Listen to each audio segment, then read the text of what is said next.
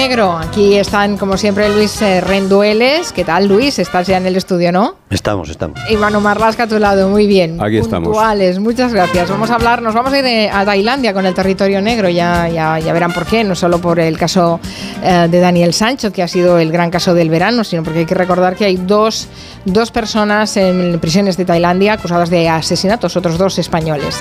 Pero antes, yo no sé ustedes, ¿eh? pero hay mucha gente que está renovando ahora su eh, seguro de automóvil y se encuentra que le han doblado el precio.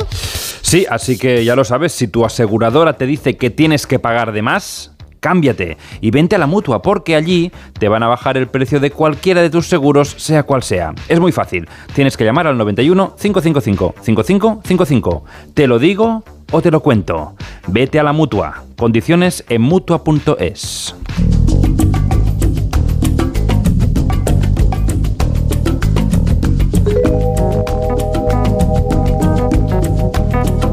A estas alturas ya todo el mundo sabe que Daniel Sancho, el hijo del actor Rodolfo Sancho, ha sido uno de los protagonistas del verano, tristemente protagonista, porque está acusado de asesinar y descuartizar en Tailandia a Edwin Arrieta, un médico colombiano. Él mismo ha confesado su crimen y espera que acabe la instrucción judicial en una cárcel de aquel país.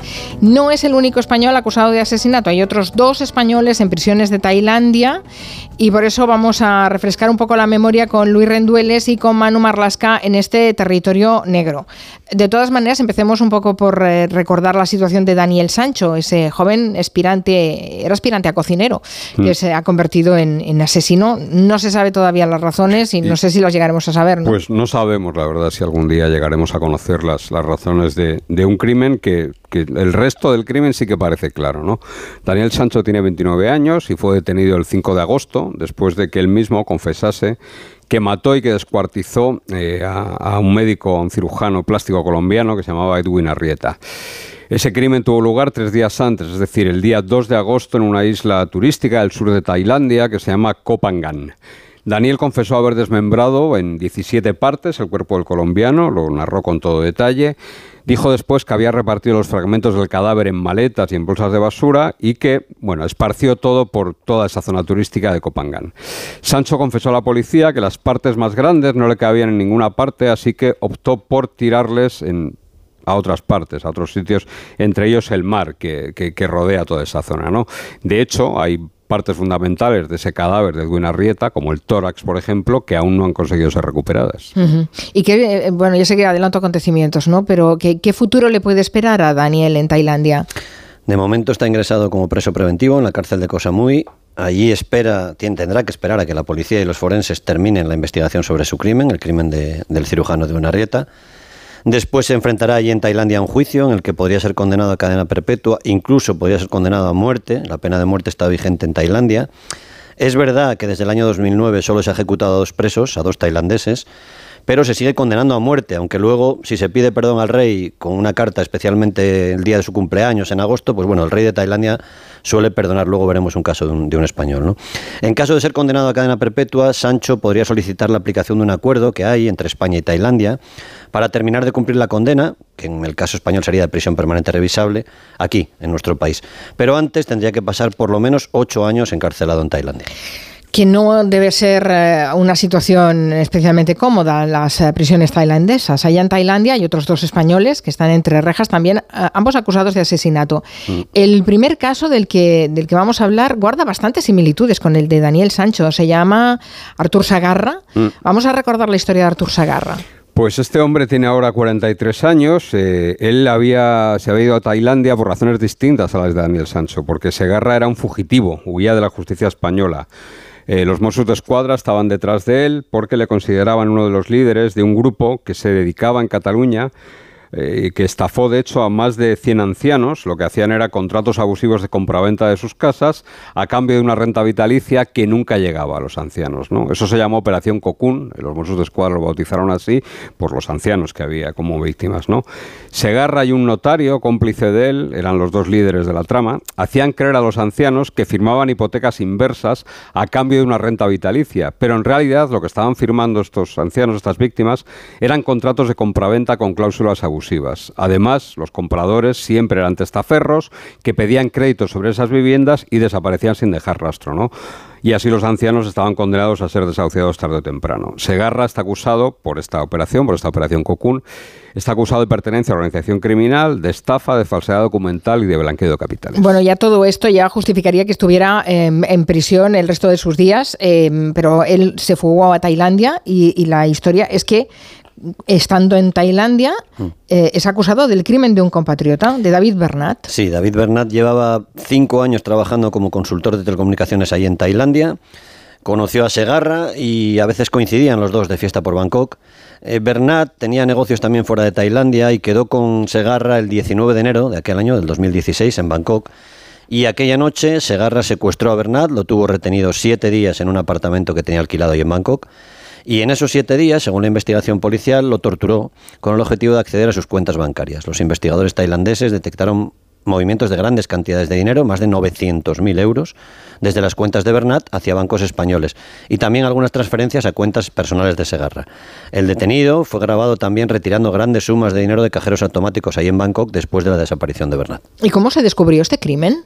Bueno, los primeros restos del cadáver, del cadáver descuartizado de, Bernat, fueron encontrados el 30 de enero en el río Chao Phraya, que es el, río que atraviesa la capital tailandesa, Bangkok. Seis días después de que aparecieran esos restos y cuando ya se había denunciado la desaparición de, Bernat, la policía identificó a Segarra como el principal sospechoso. El cadáver, en este caso, había sido desmembrado en siete partes y, al igual que Sancho, Segarra fue captado por varias cámaras de seguridad mientras compraba las herramientas con las que después descuartizó La policía tailandesa encontró también imágenes de Segarra saliendo de su piso en Bangkok en moto y cargado con grandes bolsas y grandes cajas. Horas después, cuando volvió, ya iba sin todos esos bultos.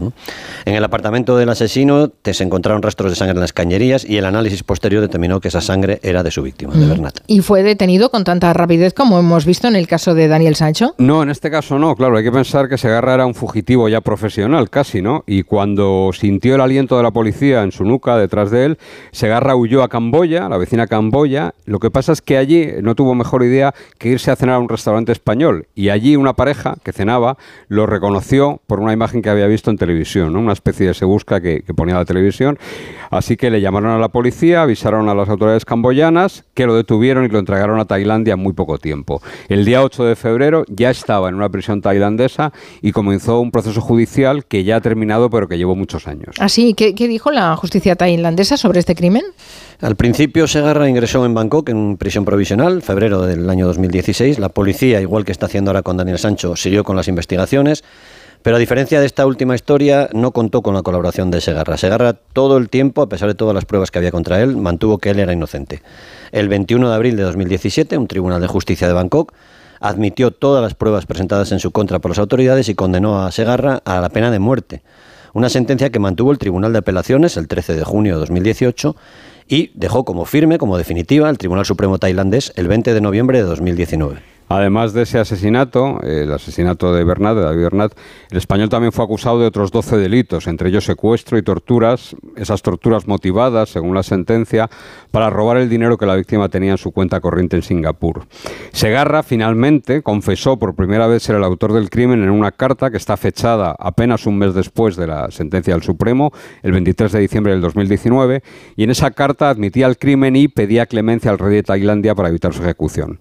En la misiva, el asesino admitía que la noche del 19 de enero mató a Bernat Dice él que reaccionó de manera violenta durante una pelea con la víctima, aunque no daba ninguna explicación de todo lo que hizo después con el cuerpo de Bernat, ¿no? de ese descuartizamiento.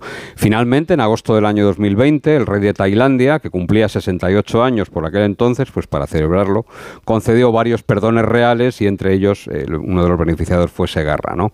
Y Segarra vio reducida su condena a cadena perpetua y esto, esta, esta conmutación, digamos, le abre la puerta a un traslado a una cárcel española. Bueno, pero aquí en España ya estaba eh, buscado, ¿no? Ya estaba reclamado por la justicia por el caso Cocún. Tendrá que responder efectivamente a las autoridades españolas si finalmente es extraditado aquí.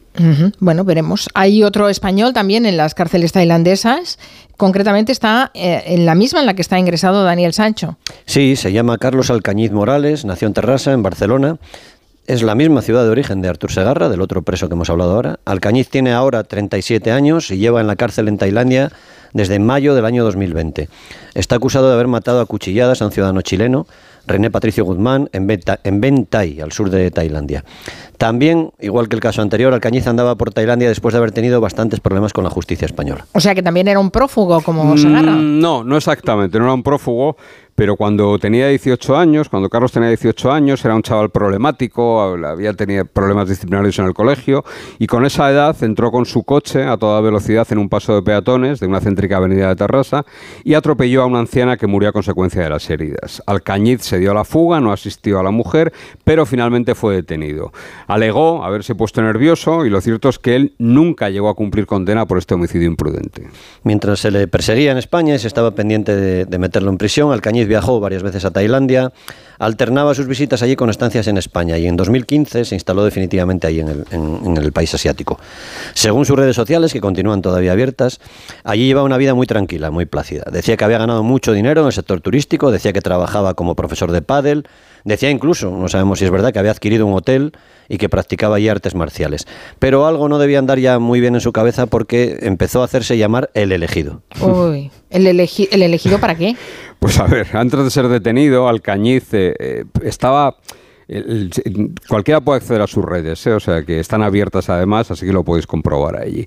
Digo que estaba impulsando una especie de, de, ONG con la que decía estar recaudando dinero para los habitantes de Tailandia más necesitados.